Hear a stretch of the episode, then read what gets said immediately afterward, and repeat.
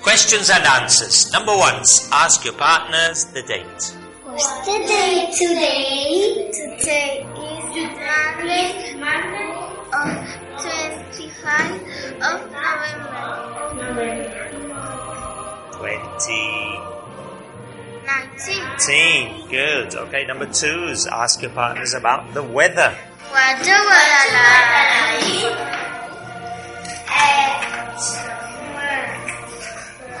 Cloudy and and cold. no, not very cold. It's it's raining, rainy, wet.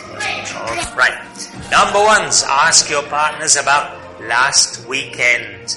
What did you do last weekend? I went to the cinema. The cinema. Antonio, what did you do last weekend? I went to the cinema. To the cinema too. Yes. Oh, uh, okay. Yes, it was cold and wet, so people went to the cinema. Good. Number two, is ask your partners about last weekend. What did, what did you do last weekend? Yes, Nacho I went to and I Martin went to the theater. to Pilates. Oh, okay. So you did exercise, exercise. Okay, good. Well done.